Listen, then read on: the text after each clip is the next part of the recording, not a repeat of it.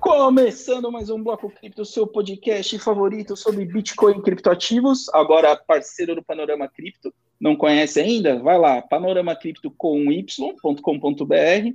Muita informação sobre o mercado de Bitcoin, criptoativos, blockchain, enfim, um portal completo para você poder se informar um pouco mais sobre as novidades desse mercado.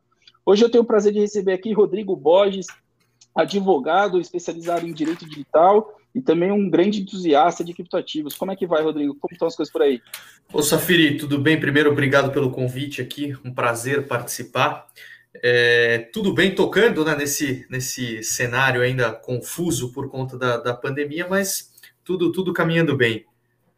Muito bom. Rodrigo, eu costumo começar o podcast ouvindo o convidado a respeito da experiência dele com criptoativos, né? Como que a pessoa conheceu o Bitcoin, o que, que levou é, a se interessar mais para explorar o assunto. Eu queria ouvir um pouco a sua experiência, como é que foi? Legal. Eu, eu comecei com, com, com Bitcoin em 2016, então eu tinha um, um primo que ele estava fazendo MBA nos Estados Unidos e ele me ligou perguntando se eu já tinha ouvido falar de Bitcoin. Eu falei, poxa, vamos, vamos ver o que, que é esse bicho aí, né?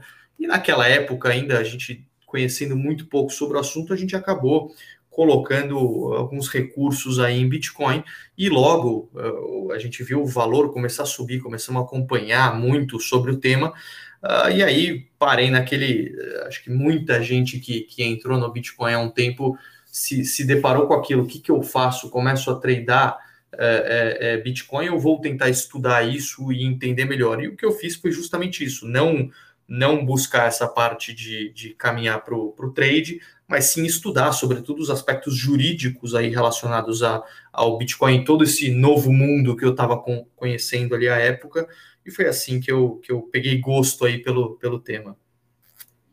Legal. É muito comum, né, as pessoas confundirem regulação com regulamentação, né? Então a gente sabe que o Bitcoin no Brasil, de fato, não tem uma regulação específica, mas já existe uma série de regulamentos e quem trabalha nesse mercado precisa seguir, né? Não só quem trabalha, mas também o usuário, pessoa física que possui Bitcoin. Como é que você entende essa evolução dentro do contexto brasileiro? E eu queria também que, se você puder fazer um gancho, eu sei que você acompanha muito de perto outras é, jurisdições, o que, que você entenderia que, que, que seria um bom benchmark para a gente evoluir isso no Brasil? É legal, Safira, esse ponto que, que você colocou, e até é uma, é uma questão que a gente discute muito, porque essa, essa questão de, de regulação, de existência ou não de uma regulação, enfim, eu, eu entendo como uma discussão é, é, importante, mas, como você bem colocou, no Brasil a gente já tem algumas regras que impactam o mercado. Então, sobretudo, quando a gente teve em 2019 a IN 1888 por parte da Receita Federal, que ela trouxe não só ali as regras de tributação, mas também, de certa forma, ali padrões mínimos de compliance para serem observados pelas pelas, pelas exchanges na medida em que ela eh, exigiu ali um, um, requisito mínimo de informações que as exchanges precisam coletar de seus clientes para é, uma regular operação. Além disso, a gente teve alguns enunciados, tanto de, de Banco Central quanto CVM, a respeito é, da matéria. O ponto que, que, a gente, que a gente vive agora de, de discussão é que, na minha concepção, o, mercado de criptoativos e, e, e, Bitcoin, principalmente, ele tomou um, um, patamar que antes muitos não imaginavam. Então, foi uma onda que pegou muita gente de surpresa, talvez não a gente que está acompanhando isso há algum tempo, a gente já esperava essa, essa, esse crescimento é, do mercado, mas muita gente pegou de surpresa e falou: Poxa, como é que eu vou é, é, caminhar nesse mercado sem uma regulamentação específica?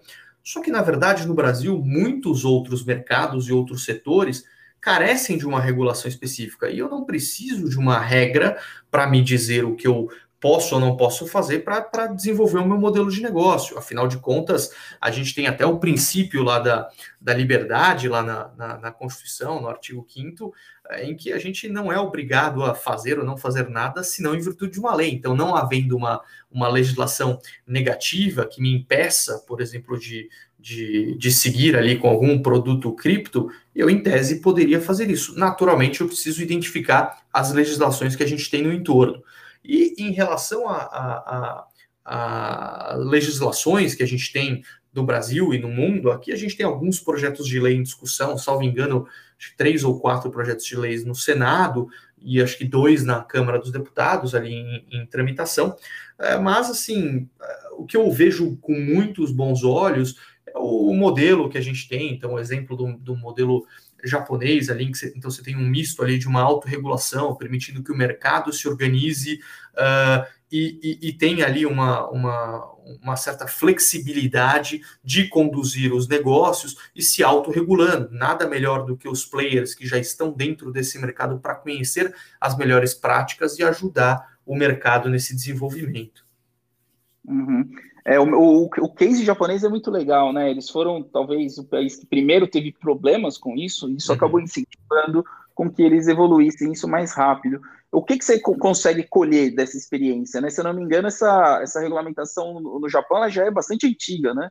Ela já é de 2016, se eu não me engano, né? Isso, exatamente. Como, como você bem colocou, o Japão sofreu muito no passado, né? Com, com alguns problemas de hackeamento aí de algumas, de algumas exchanges.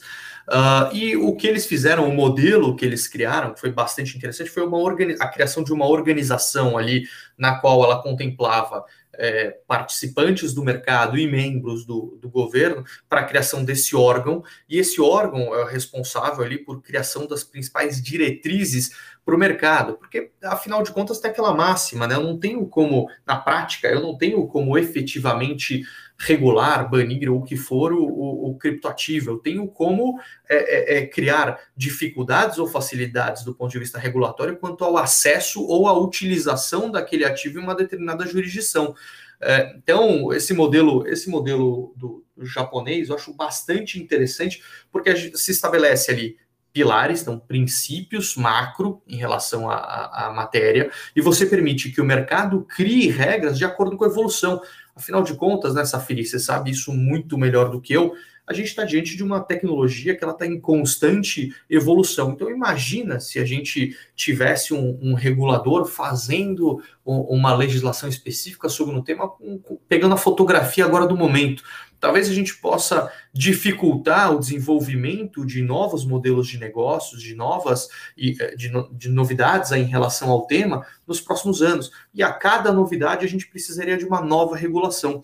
Então, eu vejo com muitos bons olhos esse modelo de se criar uma regra principiológica que a gente estabeleça ali os pilares do, do mercado e permita que entes do mercado organizados autorregulem para possibilitar é, uma maior flexibilidade para que a legislação acompanhe o avanço tecnológico. Muito legal. Está é, tá previsto aí para o final desse mês a resposta dos em quais foram os projetos selecionados para o sandbox regulatório da CVM, né? Eu acho que até para surpresa do regulador, muitos dos inscritos estão falando aí de casos de uso utilizando a tecnologia do blockchain e emissão de novos criptoativos.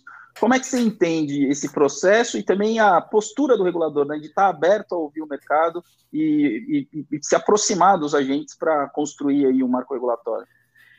É, esse ponto do sandbox, ele é super interessante, né, Safiri? E ele, na verdade, ele remonta a um tempo atrás, quando a gente começou a ver uma, uma postura do regulador, e não só CVM. Então, quando a gente pega CVM e o Banco Central, eles, eles passaram a, a, atuar de forma colaborativa com o mercado. Né? Então, primeiro foi a criação ali dos laboratórios, que a gente teve o LIFT, no caso do Banco Central, e o LAB da CVM, para incentivar ali o, a criação de novos modelos de negócio ali com um certo acompanhamento do, do regulador até a criação do sandbox. Né? Então, o curioso é que a gente vê aqui no Brasil um regulador que tem uma, uma visão estratégica de longo prazo. Né? Então, até a própria agenda que eles criaram lá, agenda é, Bacen hashtag, se eu não me engano, é, que eles falavam em, em, em, como utilizar, como o regulador ter esse papel para aumentar a concorrência, na, melhorar produtos e desenvolver esse mercado. Né? Então, em relação ao sandbox, eu não sei o quanto o, o, o pessoal está familiarizado, mas ele é um.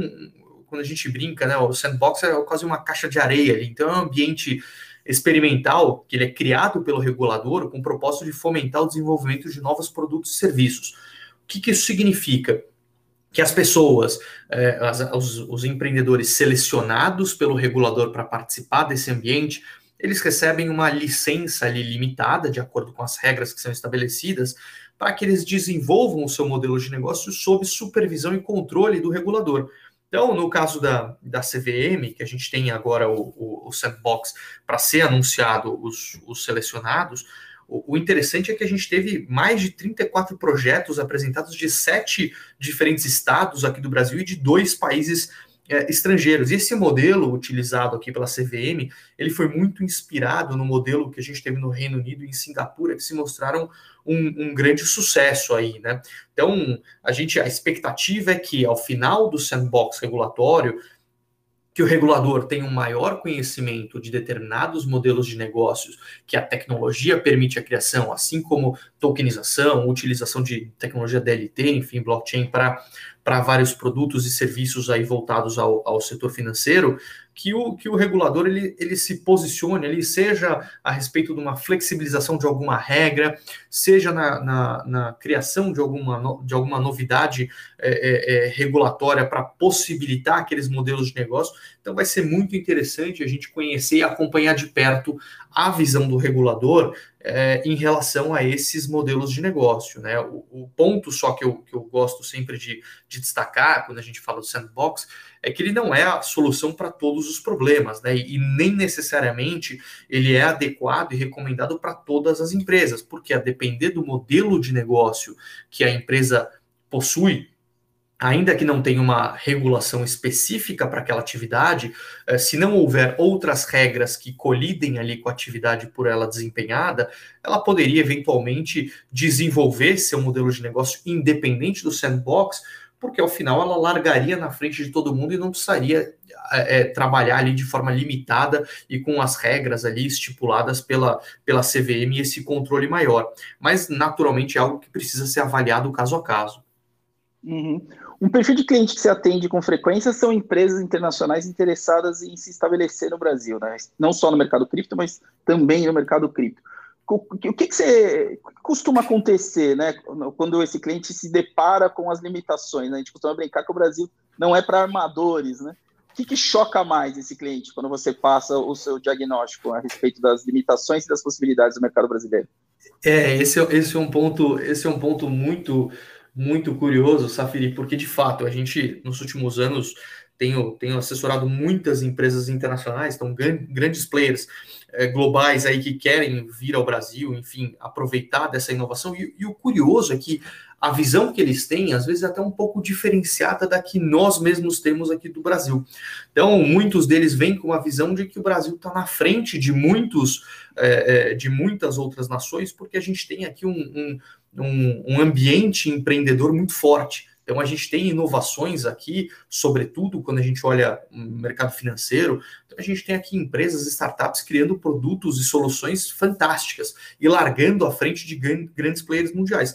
A dificuldade que, que se tem aqui, que não é diferente do que se tem ao redor do mundo, quando a gente olha em termos de, de, de criptoativos, é justamente a questão de, de regulação. Por quê? eles têm total interesse em se aproximar, então em prover eventuais infraestruturas, soluções tecnológicas, mas quando a gente fala na estruturação de, de um produto, eles já têm uma certa preocupação, porque uh, essas empresas têm um, um, um, olhar muito mais institucional para a coisa do que o, o pequeno empreendedor aqui, ou o, o, a pessoa aqui que tem um caráter mais inovador. Essas empresas muito grandes, elas têm uma preocupação muito grande em se, em se aventurar em mercados ainda não regulados. Então, eles têm essa, essa preocupação. Então, quando a gente fala de regulação para criptoativos, eu vejo muito a, a ausência de regulação como um obstáculo para a adoção institucional desses, desses criptoativos, assim, para larga escala, para esses players globais virem para cá. É, mais um ponto positivo é que eles têm se demonstrado muito interessados e, e o governo, os reguladores, têm tido muito interesse em conversar com esses grandes players globais quando eles vêm para cá. Então é muito interessante a gente acompanhar essa troca de experiência de, desses players que trazem uma, uma experiência de mercados mais maduros e somam a eles uma maior segurança e credibilidade, o que dá um certo conforto para o regulador acabar é, é, caminhando para um lado ali mais a favor de uma, de uma regulação positiva ali relacionada ao assunto, né? Mas a dificuldade que se tem hoje é, é meio o mesmo que a gente tem no, no, no, restante do mundo. E no Brasil, assim como os Estados Unidos, também um outro ponto que se destaca quando a gente fala de criptoativos é, é muito a, a, dificuldade ali de caracterização do se um determinado criptoativo se ele seria caracterizado como um valor imobiliário ou não, que aí tem todo um regramento específico que precisa ser observado. Esse ponto eu queria explorar contigo, né? Nos Estados Unidos, a metodologia consagrada é o Howey Test, né? A CVM, em alguns momentos, se utilizou por muito tempo dessa metodologia, mas agora eh, houveram, é, recentemente saíram pareceres até certo ponto surpreendentes, né? No sentido de tentar se desenvolver uma interpretação própria local. Como é que você enxerga essa questão, né? Principalmente para quem está pensando em desenvolver um, um, novo token. Como evitar que você vai esbarrar nessa fronteira entre o que é um criptoativo puro e simples e o que pode ser interpretado pelo regulador como um valor mobiliário? É, essa talvez, Safiri, seja a maior dificuldade ali da pessoa é, que queira emitir um token, enfim, que esteja buscando um projeto de tokenização, a maior dificuldade é, que ela vai ter hoje não é a barreira tecnológica, mas sim a barreira jurídica, né? Então, como é, estabelecer ali um, um, um, produto, ali um token, que ele possa ser colocado a mercado sem que isso traga um, um maior implicação para esse player. E, e, nesse aspecto é fundamental que se tenha ali um. Então, antes a gente olhava, as pessoas olhavam o jurídico muito ali como, como uma, uma, um custo ali, uma dor de cabeça. Hoje, para modelos de negócio como esse, que a gente não tem uma regulação muito clara, o jurídico ele é um investimento. Então, é fundamental você ter ali o papel do, do advogado para ajudar o, o, o, cliente ali na modelagem do token desde o início. Então, para como se criar esse token, o que ele vai eventualmente representar. E no Brasil, o que a gente teve aqui com alterações que a gente teve na legislação de mercado de capitais, quando da inclusão do que a gente chama de contrato de investimento coletivo, a CVM, ali, o regulador, acabou por por inovar e trazer uma, uma amplitude muito grande para o que poderia ser ou não considerado um valor mobiliário. Então, hoje, de fato, é uma questão que precisa ser analisada com muito cuidado e caso a caso, porque se, se a gente tiver ali a caracterização de um determinado token, de um determinado ativo como valor mobiliário, naturalmente, o emissor daquele token ele tem que enquadrar em uma das, das opções ali previstas em, nas instruções CVM, seja a instrução 400, 476 ou 588 de crowdfunding, uh, para que ele possa fazer essa oferta regular. E, de fato, a gente teve nos últimos anos, isso qualquer um pode acessar o, o portal da CVM, uma enormidade de projetos com token que sofreram com a chamada stop order, né? Então, que a CVM entendeu ali que houve uma oferta irregular ou não autorizada de valor mobiliário a mercado. Então, esse é um ponto que, que vale ser, ser analisado com muito cuidado e que, e que o jurídico tem que assessorar na modelagem do token desde, desde o início. Existem N mecanismos e N formas de se fazer, mas naturalmente vai depender ali de uma análise é, do caso em específico. Uhum. Quando a gente fala de Estados Unidos, principalmente, acho que está todo mundo de olho em relação ao parecer que a SEC vai dar sobre o XRP, né, o token nativo do Ripple. Eu queria ouvir um pouco de você, a sua perspectiva, obviamente não, não um parecer completo, mas o que, que você entende que isso pode ser, servir depois como referência para as decisões futuras? É, esse caso do, do XRP ele é muito emblemático, né, pelo o, o barulho que, que teve no mercado. Então, vamos lembrar, quando veio o primeiro primeiro comunicado ali da, da SEC em relação a ele, você logo teve uma diversas exchanges deixando de, de, de receber ali na sua base o XRP com medo de estarem participando de uma oferta irregular de valor mobiliário. Né? E o mesmo aconteceria aqui no Brasil se fosse o caso da CVM é, entender que um determinado ativo cai pela mesma regra. Então, assim, é, é, primeira coisa é interessante a gente analisar, porque o mesmo conceito recairia aqui é, é, no Brasil. Em relação ao caso do XRP, eu não consigo é, te dizer com maior propriedade ali o que, que, o que, que a, a SEC deve ou não fazer, mas do que eu tenho visto recentemente, é, me parece, uh, do que eu tenho conversado com bastante gente, que não, que não haverá ali uma,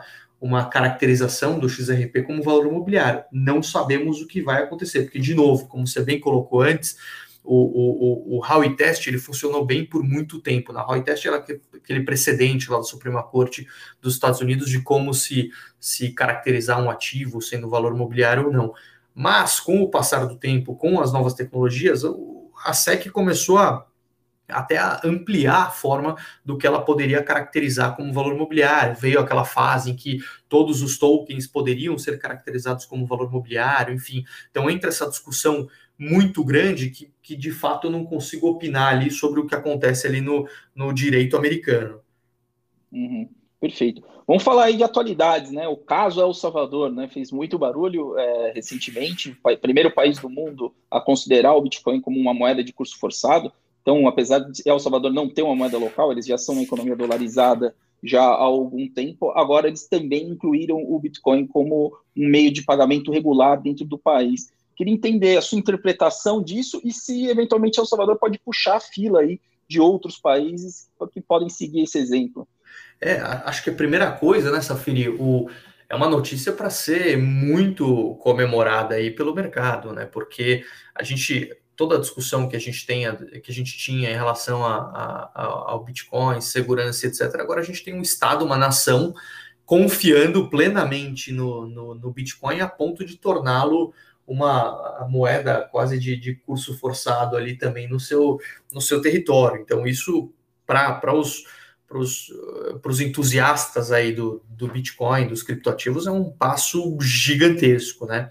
O, o caso do, do, de El Salvador, o que eu achei muito interessante nessa, nessa postura deles é que a primeira coisa que eles fizeram para que o Bitcoin se tornasse ali uma, uma moeda foi justamente acabar ali com os impostos que se tinha de ganho de capital em relação à, à valorização ali, à utilização desses criptoativos, como acontece aqui no Brasil. Né? Então, aqui no Brasil, a gente tem o imposto de a receita, traz na IN 1888 ali quais as regras, enfim, que se devem é, é, é, ser incorridas ali no caso de ganho de capital com operações de criptoativos.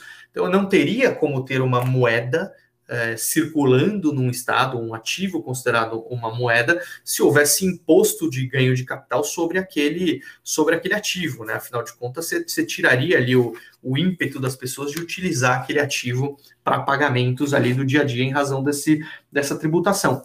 E um outro ponto curioso e que eu acho que que El Salvador deve puxar fila, é, é, o fato que você comentou, que a economia hoje já é dolarizada, e pelo que eu andei lendo, parece que grande parte da, da, da economia da, de El Salvador, ela vem de recursos enviados de cidadãos é, é, é, de El Salvador que residem em outras nações. Então você tem um, um, um, ingresso de capital do exterior muito grande, uma remessa muito grande do exterior para El Salvador. E a gente tem outros países aqui da América do Sul com essa mesma característica como a Venezuela, né, no qual grande parte hoje da economia vem de venezuelanos que residem em outros países e tem uma remessa muito forte de recursos para a Venezuela. Então, eventualmente, o uso de Bitcoin seria interessante ali para facilitar todo esse esse câmbio, essa remessa de recursos de uma forma muito mais rápida e barata.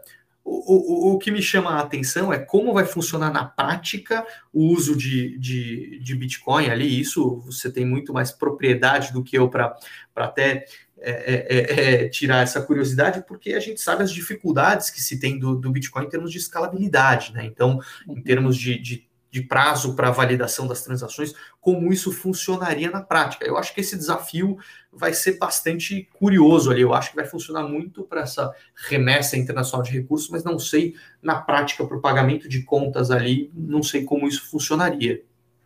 É, eles anunciaram em conjunto na Bitcoin 2021, né, que aconteceu agora em Miami, uhum. é, o desenvolvimento de uma carteira por parte da Strike é, já baseada na, na, Lightning Network, né? Então, essa questão da velocidade da validação das transações acaba sendo resolvida a partir dessa implementação. Então, vai haver dentro de El Salvador uma carteira customizada, pensando nas características do mercado local, que vai permitir, inclusive, microtransações. Por isso que eu estou tão animado com esse experimento, porque eles, eles conseguiram fazer o pacote completo, né? Não trabalhar só na parte é, legal e jurídica, mas também provendo a infraestrutura necessária para que o cidadão comum possa experimentar e se utilizar é, do Bitcoin como um meio de pagamento. E além do fato do Banco Central de El Salvador garantir a conversibilidade imediata para dólar, no caso do comerciante ou do cidadão não, não ficar confortável em, em é, ter os e, seus recursos em Bitcoin. E isso é interessante porque ele tira justamente o risco ali da volatilidade, né? Então, é, é, é eu acho assim, na, na teoria eu acho fantástico, agora a gente precisa ver na prática como isso vai acontecer, mas de toda forma, eu acho que é um, um experimento aí que o Salvador está fazendo que pode ser modelo para muitos países do mundo. Né? Então, é, economias que têm. É, porque você pensar, El Salvador ele já não tinha uma política econômica, se a economia é dolarizada, o Estado já não tinha ali o controle em termos de, de política econômica relacionada ao câmbio. Né?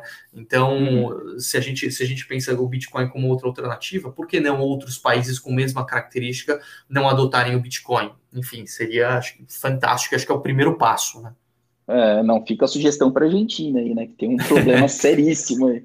É, Rodrigo, o que é interessante também, né? Foram as consequências desse anúncio, né? Teve muito entusiasmo por parte da comunidade, mas ao mesmo tempo a gente começou a ver políticos importantes, especialmente nos Estados Unidos, se mostrando bastante céticos em relação a isso e apontando riscos, né? Eventualmente sinalizando com sanções. Como é que você acha que pode ser um, o, o que em inglês a gente chama de backlash, né?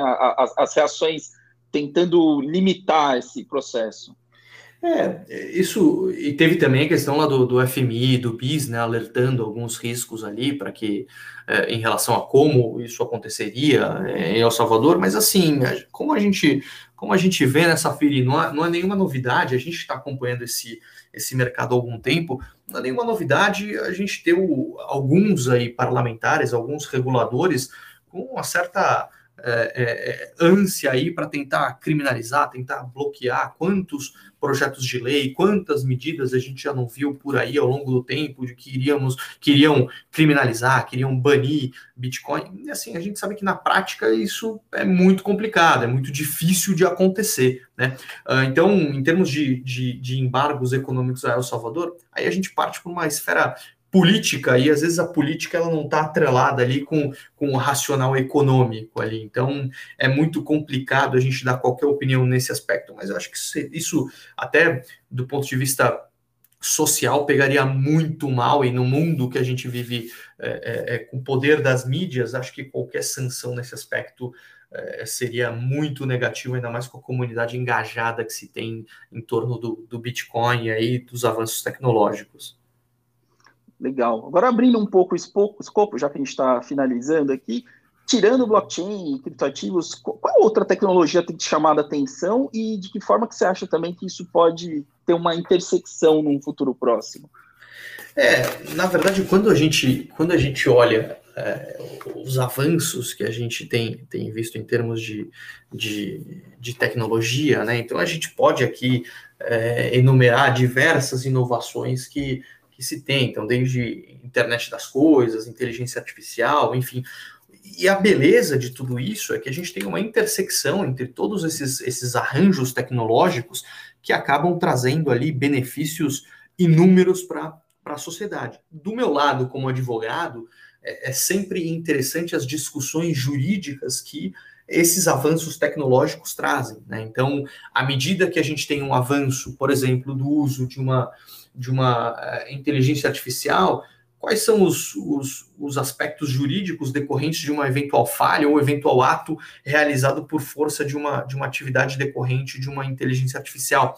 Enfim, então, para mim, a, a, beleza da coisa nesses avanços tecnológicos está nessa discussão. A gente está vivenciando uma mudança de paradigma, uma mudança de comportamento, de como as pessoas se relacionam, da sociedade, enfim, tudo isso que a gente está vivenciando e trazem impactos, porque se a gente pensar a, a, a sociedade que a gente vive, o, o, a regulação, então, assim, são questões extremamente complicadas e que para uma implementação, para uma mudança é, do âmbito regulatório ou comportamental, são questões que demoram muito tempo para acontecer, mas a tecnologia ela é rápida. Então, assim como a gente viu, uh, se você conversar com uma pessoa agora, com uma criança, explicar que antes ele tinha que esperar para ver o desenho dele, tinha que esperar o comercial e só assistir num determinado horário em que a, a, a, emissora passava aquele desenho, ele não vai conseguir entender como aquilo aconteceu. Então, assim, foi uma mudança de comportamento que talvez a nossa geração a gente entende isso de forma muito fácil, mas as novas gerações já nasceram com esse novo chip, né, com essa nova tecnologia é, é, é acoplada ali. Então, essa acho que é a beleza da transformação, que é o que a gente fala da transformação transformação digital de fato que a gente está experimentando na sociedade, né? E, e do ponto de vista jurídico, a gente vai enfrentar desafios mil em relação a isso, porque sempre vai haver ali aquele regulador, aquele, aquela autoridade que vai querer é, manter o status quo ali, não vai aceitar os avanços que a tecnologia trazem. Naturalmente, tudo deve ser feito com muita cautela, é, mas acho que, que enfim, esse, esse, esse agrupamento aí de tecnologias acho que vai trazer um benefício muito grande aí para o uh, mundo de forma geral, como a gente já está vendo, né? Rodrigo, queria agradecer pela sua disponibilidade e deixar o espaço aqui para você passar um recado para quem acompanha o podcast e também como que as pessoas podem acompanhar o seu trabalho. Safiri, é, primeiro de novo te agradecer aqui pela, pela, pela oportunidade, para mim é um prazer estar aqui contigo. Poxa, você faz um trabalho fundamental aí para o mercado já há muitos anos, por isso é essa pessoa aí tão, tão querida de todo, de todo o mercado. É, eu, o recado que eu queria deixar é muito no sentido de que é, as pessoas devem aproveitar esse, esse momento, essas inovações, tudo o que acontece para tentar desenvolver modelos de negócio.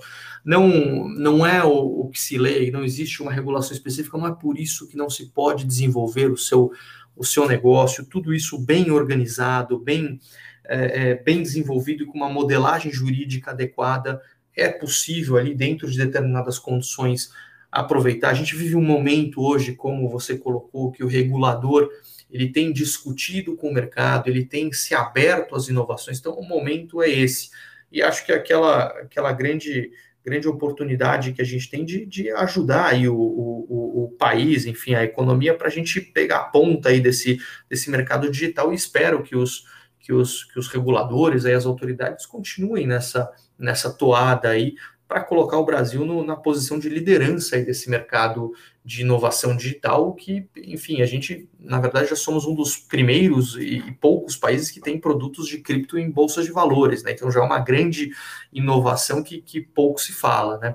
E pô, quem quiser acompanhar meu trabalho, eu posto bastante coisa ali no, no LinkedIn, então vocês conseguem me encontrar ali no linkedin.com/barra Rodrigo Caldas Borges. Eu, eu, eu tenho bastante coisa lá, sou colunista também da, da MIT Tech Review e do, do Cointelegraph, então tenho publicado bastante coisa aí sobre, sobre o tema de criptoativos, muito sobre o enfoque aí da uh, jurídico aí de regulação.